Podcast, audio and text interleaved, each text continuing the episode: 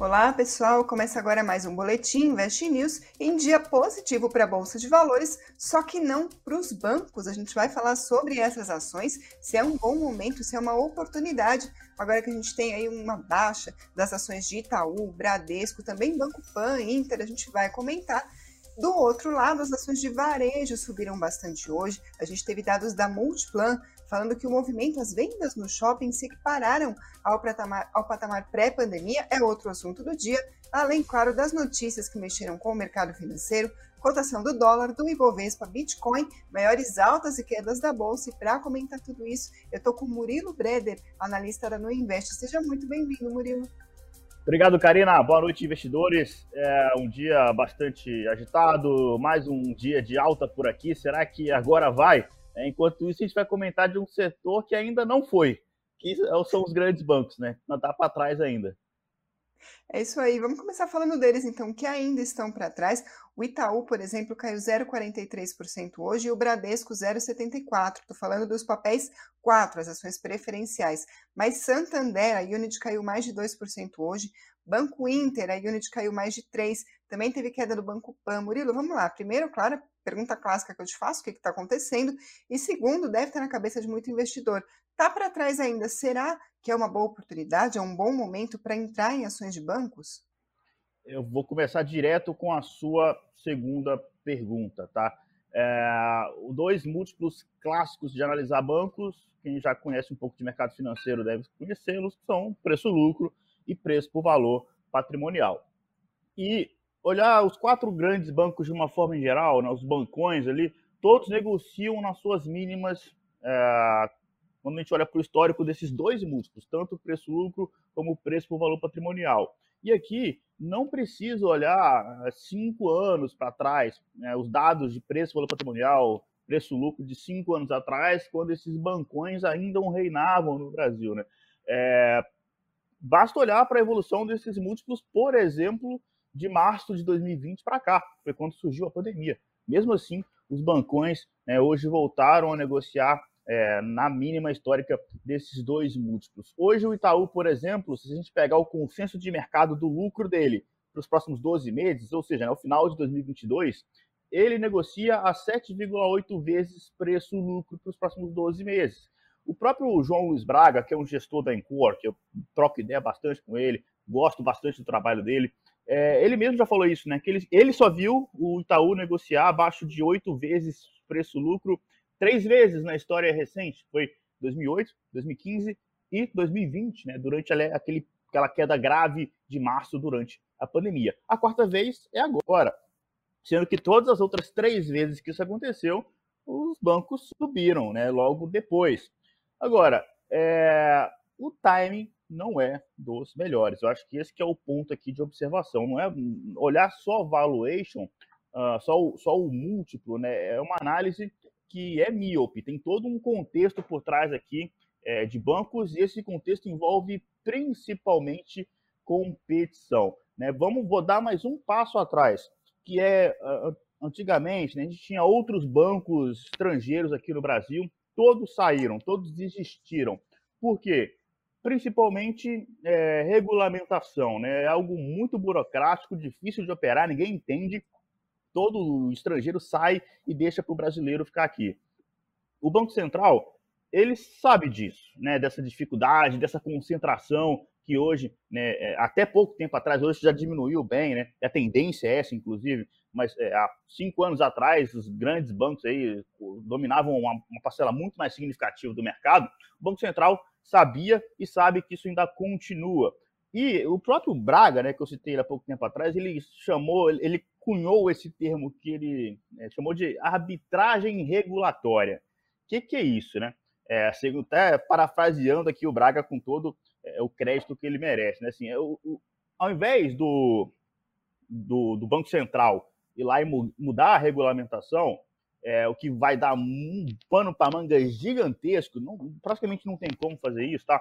É, ele está deixando essas, esses bancos digitais aí é, dos últimos anos é, crescerem, tá? Com mais livremente, uh, justamente para permitir essa briga né, entre os dinos né, e, e esses neobanks. Então, é, no limite, né, a competição é algo benéfica para todos nós, porque é, abaixa o preço, melhora nível de serviço, entre outros fatores. Então, o Banco Central ele está ciente e está permitindo que isso aconteça, que os neobanks é, com menos regulamentação tenham condições de brigar com esses dinos a ponto de é, finalmente, né, daqui a muito isso já está acontecendo, ameaçar em algum momento do futuro é, esse domínio que os grandes bancos sempre tiveram aqui no Brasil, tá? E quando a gente quebra, o que é que um bancão tradicionalmente faz, né? São três coisas, que é crédito, é, prestação de serviços e seguros. Quando a gente fala de seguros, é, já tem competição para caramba, né? Seguro não é novidade para ninguém. É, é, esse um terço de que eu, como um bancão ganha dinheiro já, já tem competição aí. É, o crédito é um negócio que a, os, as empresas iniciantes, os neobanks, né, uh, ainda estão numa curva de aprendizado, porque é importante você ter histórico, é importante você ter gente boa, não é um negócio que é simplesmente algoritmo o tempo inteiro, é, é algo que é complicado, tá? Essa, essa questão do crédito, ainda mais no Brasil, um país de dimensões continentais, cada região, cada estado tem a sua peculiaridade, é algo complicado, tá? Mas está diminuindo, tá? A questão aí da, da concorrência no crédito também. E o terceiro pilar, prestação de serviço. Aí, meu amigo, aí já foi embora há muito tempo, tá? Que é hoje, assim, ninguém mais quer pagar para ter um cartão de crédito, né? Pelo contrário, hoje cashback é diferencial. É, daqui a pouco tempo estão é, me pagando para usar o cartão de crédito de outro banco, né? É, então, assim, tá, nível de receita de serviço já foi, já é história, assim, por mais que hoje ainda seja relevante, tá, dentro do, do resultado dos bancos, quando a gente olha para frente, a tendência é para baixo na receita né, de serviços, tarifa de, de TED, DOC, isso não faz sentido mais, coisa do passado, Pix está aí, funciona, né? É, pagar para sacar dinheiro em caixa eletrônica, assim, eu nem lembro a última vez que eu fiz isso, provavelmente foi anos atrás, né? É, agora, tudo tem o seu preço, né? que essa que é a questão.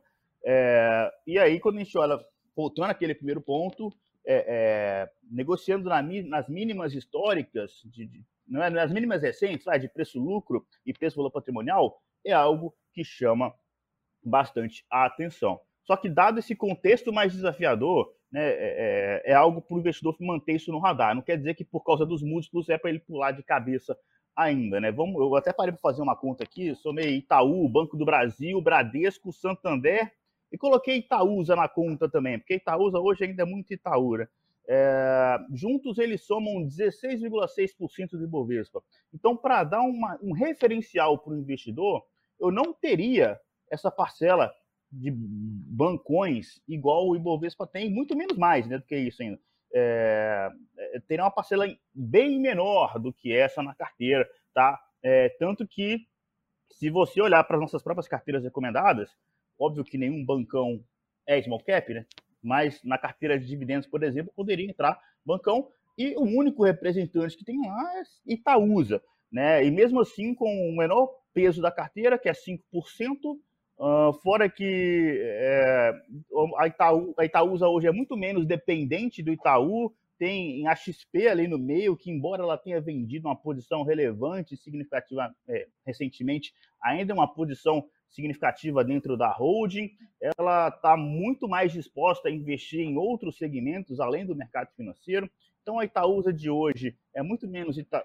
depende muito menos do Itaú do que a Itaúsa de alguns anos atrás e daqui para frente vai passar a depender ainda menos, ele vai diversificar ainda mais. Então, esse é o cenário, é, acho que vale a pena ficar de olho sim, porque é, principalmente o investidor de dividendos, tá? Porque são é, realmente são instituições que ainda são bastante rentáveis, que pagam dividendo ali de uma forma interessante, mas dado esse contexto desafiador de competição, mesmo nesse múltiplo atual, Uh, não acho que são ações que vão, por exemplo, disparar de valor, tá? Que vão andar rápido, ações que podem, por exemplo, subir 40% em um ano. Não, não acho que é esse é essa situação dos bancões, tá? Vale principalmente para quem tem dividendos e vale uma parcelazinha do, do seu portfólio. Eu não teria, por exemplo, é, 15% da carteira é, de, de, ações toda em, em, nos bancões, eu acho que é bastante coisa, o cenário é desafiador e há outros setores mais interessantes nesse exato momento para se investir. Você comentou, Murilo, que não recomenda que o investidor se jogue de cabeça, desculpa, nesse setor, mas acho que eu estou para ver o dia em que você vai recomendar que alguém se jogue de cabeça em algum setor. É totalmente o contrário aqui do que você aconselha. Exato, não, isso, isso acho que você nunca vai ouvir da, né, eu falar isso, porque não, não, é totalmente imprudente né, essa questão de mercado financeiro. É, mesmo que a gente tenha alta convicção, eu sempre limito a alocação de qualquer ação da carteira recomendada a 15%, porque eu posso simplesmente estar errado. E mesmo que eu esteja certo, se o mercado assim achar o contrário do que eu acho, eu vou continuar perdendo dinheiro até que eventualmente ele descubra né, que o mercado estava errado. Mas até aí eu perdi dinheiro durante seis meses, um ano. Né? Então isso pode acontecer também. Então por isso que a gente tem que tomar bastante cuidado. Eu já fui enfático aqui algumas vezes, né? Falei, ó, acho que Pets é uma ação que caiu para caramba. Jales Machado, uma empresa de small cap que entrou recentemente, que eu acho que está num business que é interessante, porque ela está descontada quando a gente vê o, o múltiplo em relação à ação Martinho e sendo que é uma empresa que não depende tanto de avanço de PIB como é varejo, né, e-commerce, enfim. Então tem algumas, algumas empresas que eu sou mais enfático, que eu gosto de falar, ó, isso aqui é uma oportunidade, acho que é na hora de entrar, mas assim, de cabeça, é, isso é uma coisa que eu dificilmente vai sair da minha boca, porque é, é, como eu sei que eu falo com um grande público, né, estou no YouTube, né, as pessoas precisam ter esse discernimento, entender né, que quando eu falo que é para aproveitar essa oportunidade, é para entrar com a parcela que cabe no seu bolso ali nesse, nessa ação. Né, e não colocar metade do patrimônio. E como eu sei que algumas pessoas, quando me ouvirem falar desse jeito, vão colocar metade do patrimônio em uma única ação, por isso que eu prefiro não falar isso nunca, assim eu me livro de qualquer problema. Isso aí, vale acompanhar, pessoal, na carteira recomendada, vocês vão investnews.com.br. Lá em cima tem carteiras recomendadas, tem as carteiras tanto do Murilo quanto de outros analistas, tem fundos imobiliários, small caps, tem ali dividendos, várias opções para vocês. E ali tem a alocação recomendada pelo, pelo analista de cada ativo, ou seja, de fato, os números estão aí comprovando, não é para se jogar de cabeça em ação nenhuma, segundo os analistas. Agora, mudando de assunto, mas nem tanto, porque a gente vai falar sobre o que mexeu com o mercado financeiro e um dos assuntos é, de fato, expectativas para juros. Isso mexe com ações no banco no mundo todo. E eu estou falando dos Estados Unidos, isso porque saiu hoje o dado de inflação. Estava todo mundo na expectativa do que, que ia vir desses números. O índice de preços ao consumidor subiu 0,5% em dezembro, depois de ter subido 0,8% no mês anterior. Isso quem informou foi o Departamento do Trabalho nos Estados Unidos. em 12 meses até dezembro, ou seja, o fechado de 2021, ficou em 7% a inflação nos Estados Unidos, é o maior avanço anual desde junho de 1982. Uma inflação bem forte, é verdade, isso foi inclusive alvo de comentários do presidente Joe Biden, do presidente do Fed, o Jeremy Powell também falou sobre isso, mas ainda assim a gente teve uma reação positiva do mercado financeiro, por quê? Porque veio mais ou menos perto ali da expectativa do que todo mundo estava esperando para a inflação dos Estados Unidos. Economistas consultados pela Reuters estavam esperando alta de 0,4%, veio 0,5%, uh, enfim, bastante perto, e para o índice anual era esperado mesmo 7%, 7%, como de fato veio. E aí, qual que é a expectativa então? Como é que o Fed vai reagir diante disso tudo? Porque se a inflação tivesse vindo muito além do que todo mundo estava esperando, o que todo mundo ia pensar? O Fed então vai subir juros com mais força ainda do que a gente já está esperando, e isso não aconteceu. A gente viu então uma reação mais positiva do mercado financeiro, mas vamos lembrar que a inflação nos Estados Unidos já está bem acima da meta de 2% do Fed, está em 7% na base anual, então sim, a expectativa segue de aumento de juros nos Estados Unidos. De qualquer forma, hoje o dólar caiu 0,78% a R$ 5,53 e o Ibovespa, nosso principal indicador aqui, hoje subiu 1,84% aos 105.686 pontos. O Bitcoin, desculpa, perto das 18, subia 1,98% aos 244.097 reais. Vou passar agora para os destaques do Ibovespa no pregão de hoje. Entre as maiores quedas, quem liderou as perdas foi a Local Web, 3,44%. Depois, bancos, que a gente estava comentando. O Banco Inter hoje caiu 3,01% e o Santander 2,61%. Agora, o nosso próximo assunto aqui, já dando um spoiler com esse pódio de altas, Iguatemi hoje subiu 8,31%, Magalu 7,5% e Multiplan 6,54%. Vou usar esse gancho então para o próximo assunto, que foram dados da Multiplan, que acabaram animando o setor de varejos, não só shopping, ah, como um todo na Bolsa de Valores hoje. Mais cedo, a Multiplan informou que as vendas ah, registradas nos seus shoppings no quarto trimestre do ano passado ultrapassaram pela primeira vez o nível de 2019. A empresa disse ainda que as vendas do quarto trimestre foram as maiores já registradas em um único trimestre em toda a história da Multiplan.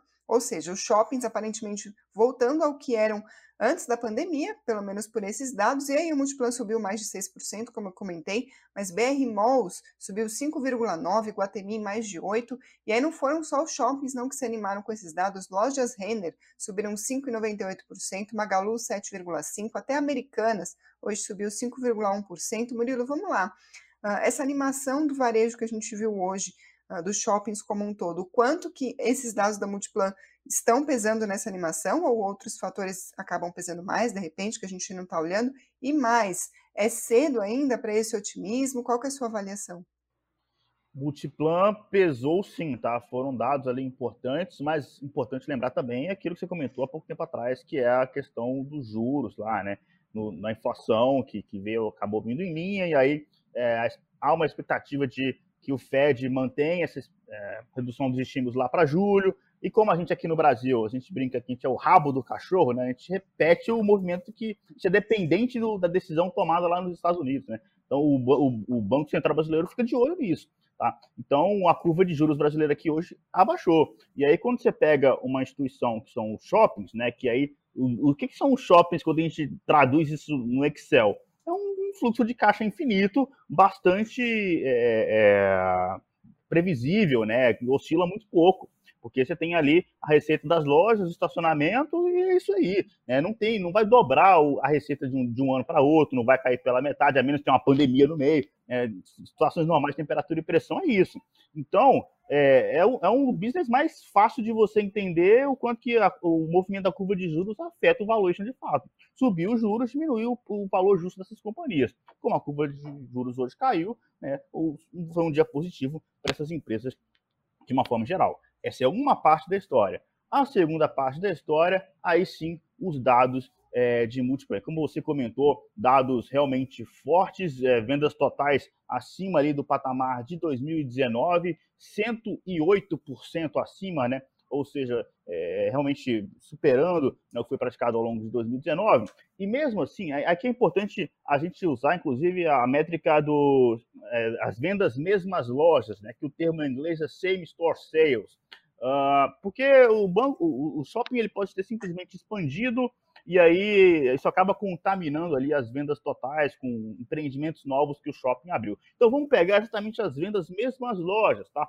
É, mesmo assim houve um crescimento de 10% em relação ao quarto trimestre de 2019, Multiplan falando ali que é muito em função de alimentação e serviços, o setor de, o segmento de vestuário também chamou bastante atenção. Ele cresceu 19% em relação ao quarto TRI de 2019. E esse, esses dados de Multiplan acabou impactando uma sequência de, de outras empresas também. Não só o restante dos shoppings, como você bem comentou, a Americanas, né, que é uma empresa é, é, é ainda muito offline né, e, e, que atua justamente nesses segmentos aí de ticket médio mais baixo, né? Alimentação, por exemplo, ela vende chocolate, vende um monte de coisinhas de comida, né?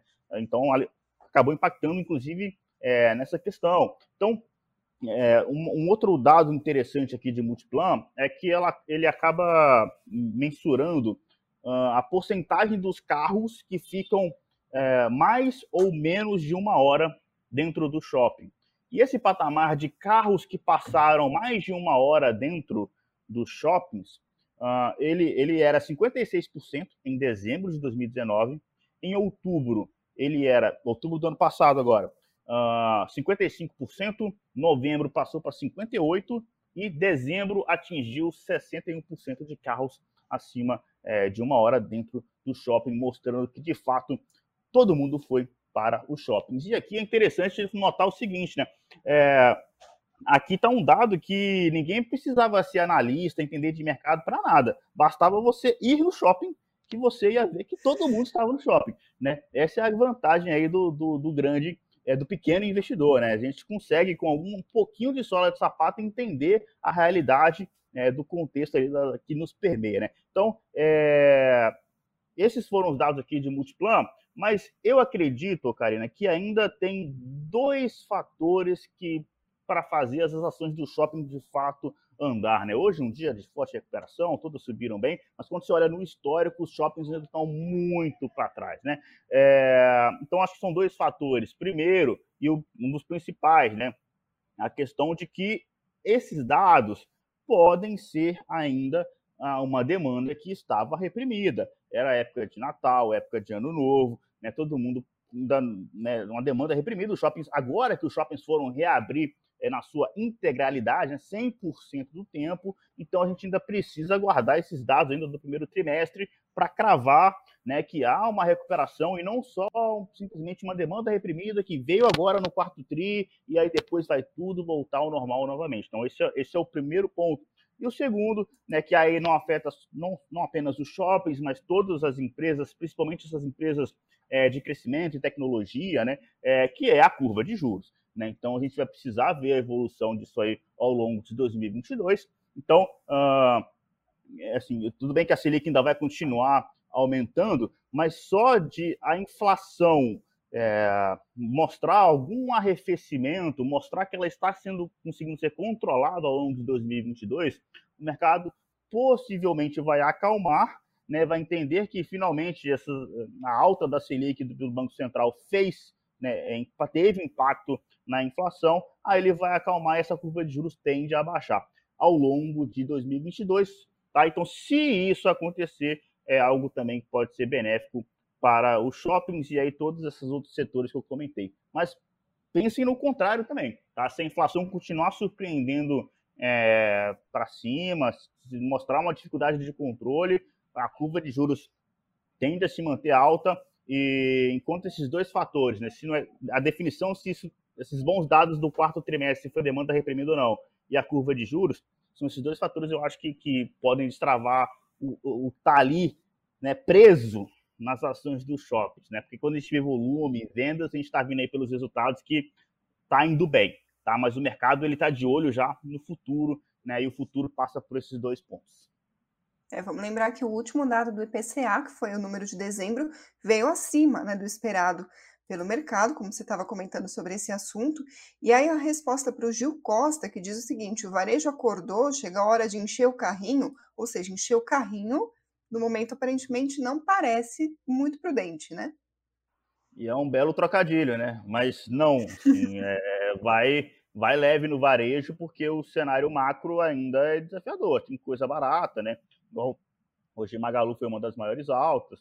Enquanto a bolsa seguir, se a bolsa respirar e subir, gente, essas ações que apanharam 40%, 50% ou mais no ano passado, tem espaço para subir. Agora, o que eu não acho é que, é, é, eu já falei isso até algumas vezes, mas eu vou repetir o quantas vezes eu preciso. O investidor olha para histórico de preço e acha que é, porque o shopping foi negociado a um patamar tal, é, esse é o lugar que ele tem para voltar. Mas o cenário mudou, tá? Então não volta para aquele preço mais, porque não hoje o cenário não é igual ao que era há dois anos atrás, macroeconomicamente falando, tá? Então há espaço para uma recuperação. Eu sigo de fora desses setores, tá? O máximo que eu tenho aí de varejo seria Melios, né? Que é uma derivada ali, porque é cashback, tá? Pega em varejo mesmo. É, mas eu para por aí, tá? Então, é, bastante cuidado, acho que tem coisa barata, mas encher o carrinho ainda não. Aproveita, faz uma, aquelas, aquelas, aquelas promoções pontuais, assim, você pega um item assim, põe no carrinho, né? Vai comprando aos poucos, mas não compra tudo de uma vez, não, porque você não sabe, é, o, o, o cenário ainda pode ficar é, ruim durante uma parte boa de 2022.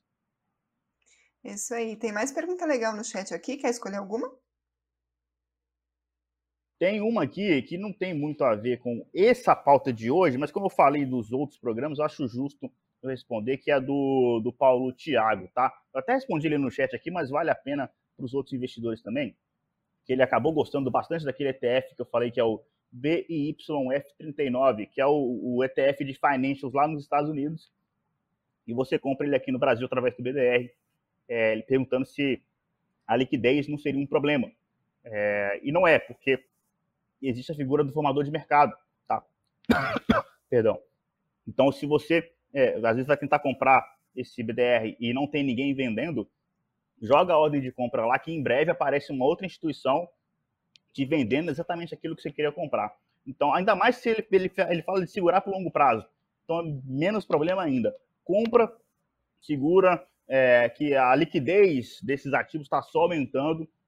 E daqui a algum tempo, um ano, dois anos aqui, você não vai nem se preocupar mais, essa pergunta não vai nem surgir, porque, graças a Deus, os BDRs estão cada vez ganhando mais liquidez.